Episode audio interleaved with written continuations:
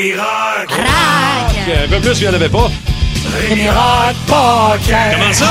Une chance de retrouver ton téléphone. And the Grammy goes to This Is Why, Paramore. Merci, Martin, d'avoir euh, un, si bel, ça, là. un si bel extrait. Regarde-les. Savais pas. Alors, ils, ils ont gagné l'album rock de l'année. C'est Paramore.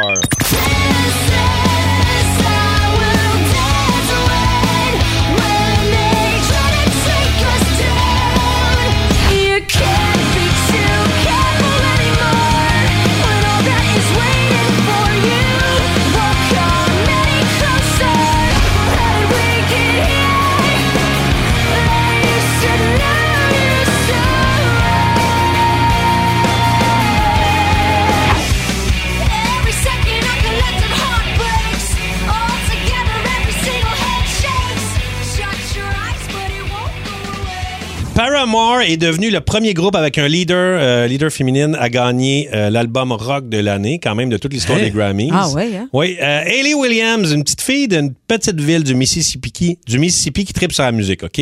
Euh, personne comme elle un peu dans sa ville, elle se sent un peu toute seule. À 12 ans, sa famille déménage à Franklin, Tennessee. Et là, tu te dis, y a-tu plus de monde qui tripe la musique-là? Tu sais, je vous raconte souvent que dans mes histoires, et ils sont arrivés à Nashville et tout a décollé. Ben, euh, Franklin, c'est à 30 minutes de Nashville. Fait que disons qu'il y avait pas mal de kids qui tripaient sa musique. Fait que ça a pas pris de temps. Elle a rencontré euh, les frères Farrow, guitariste et drummer. D'ailleurs, Zach Farrow, le drummer, a 12 ans.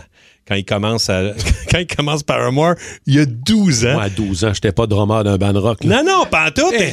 Jérémy, le baseman, qui lui est beaucoup plus vieux, 17 ans, il passe proche de pas embarquer à cause qu'il dit que ça n'a pas d'allure, des 12 enfants. ans. C'est un enfant, mais lui, à, à 17 ans, tu sais.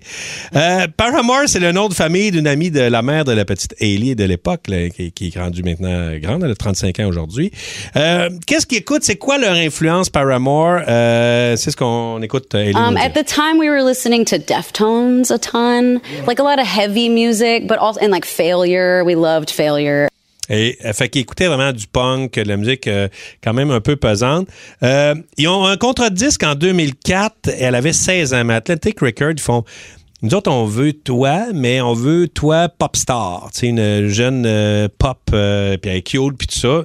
Et là, elle a dit non, non, non. Elle dit moi là, je veux que ça soit, je veux faire ça avec mon band, puis on veut faire de la musique plus euh, emo, punk, alternatif. Elle dit c'est ça que je veux faire. Fait qu'ils ont fait, ok, c'est beau, et on l'écoute. I was offered a contract, and my whole mission as a 14 year old person who was being courted by these people mm-hmm. was to turn them away from me and let them see what we were doing as a band. Fait qu'elle se bat vraiment pour le ban, puis euh, c'est quand même important, je vais y revenir plus tard, mais retenez ça, OK?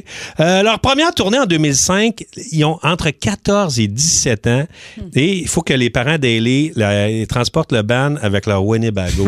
Man, ça n'a pas d'allure, là, tu sais. Ben, c'est hot en même temps. C'est hot, moi je trouve ça capoté. histoires. Ben oui. Et, euh, et c'est pas facile. Tu sais, elle a une jeune ado qui chante. Mettons, ils font le rap tour, euh, le, euh, le- le- le tour euh, punk à l'époque qui se promenait un petit peu partout avec Fat Mike. Puis tout ça, elle a, elle a 17 ans. 17 ans et le commanditaire, c'est Trojan.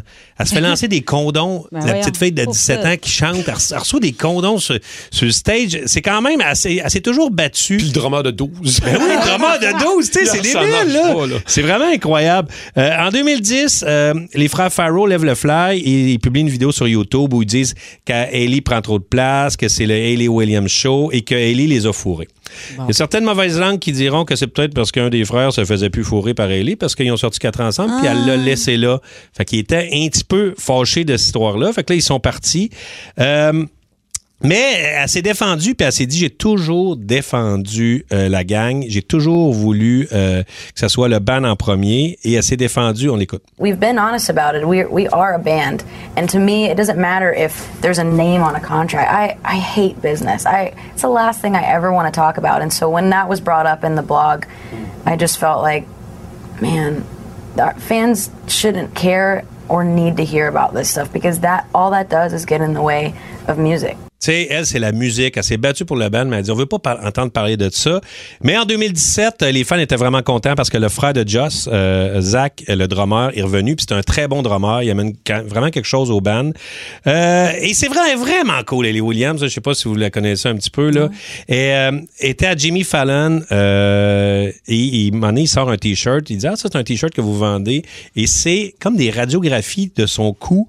Et c'est, elle dit, ouais, j'ai des petits problèmes à trop faire de headbanging. On l'écoute. For the first 10 years of our career, we would all, you know, we were always the youngest band out, and the older dudes would be like, oh, you're going to regret headbanging like that. And we were like, nah, you're just really old. But I woke up one morning, I like couldn't look to my left, and I thought, it's time to, to pay the piper. And I had what's called military neck. Like I had like headbanged the curvature out of my neck.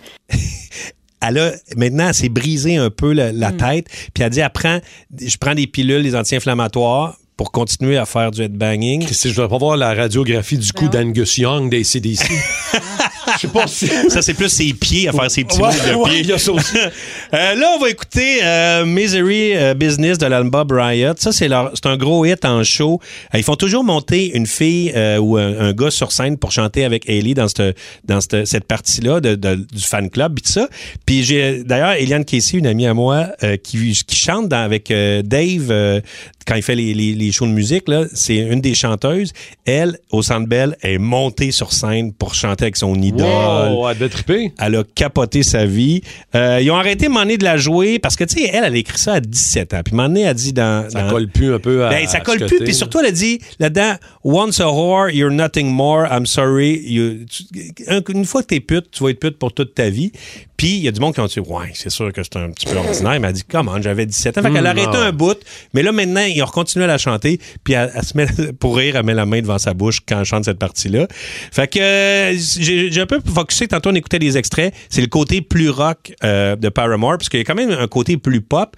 Puis je- trouve ça le fun quand même qu'ils décident de se promener puis d'aller explorer ailleurs. D'ailleurs, elle, pendant la pandémie, elle a fait deux albums solo, un petit peu plus smooth. Fait qu'ils sont créatifs, ils continuent de faire les affaires. Puis euh, Et au 6-12-12, il y a- il y, a du monde qui nous texte, entre autres, Wow, Paramore un matin, mon guilty pleasure. Ouais, mais c'est ça. Ça ça. Ouais, puis tu sais, il y a y, souvent des punks, des, des gros punks euh, rockers qui disent Ouais, j'aime ça, Paramore. Ça rentre, là, pour Puis elle est tellement, tellement charmante. Et euh, on va écouter Misery Business, une bonne tune. On a du fun. Mettons Ah, le son. solide euh, Paramore au 94 toi énergie pour notre Rémi Rock.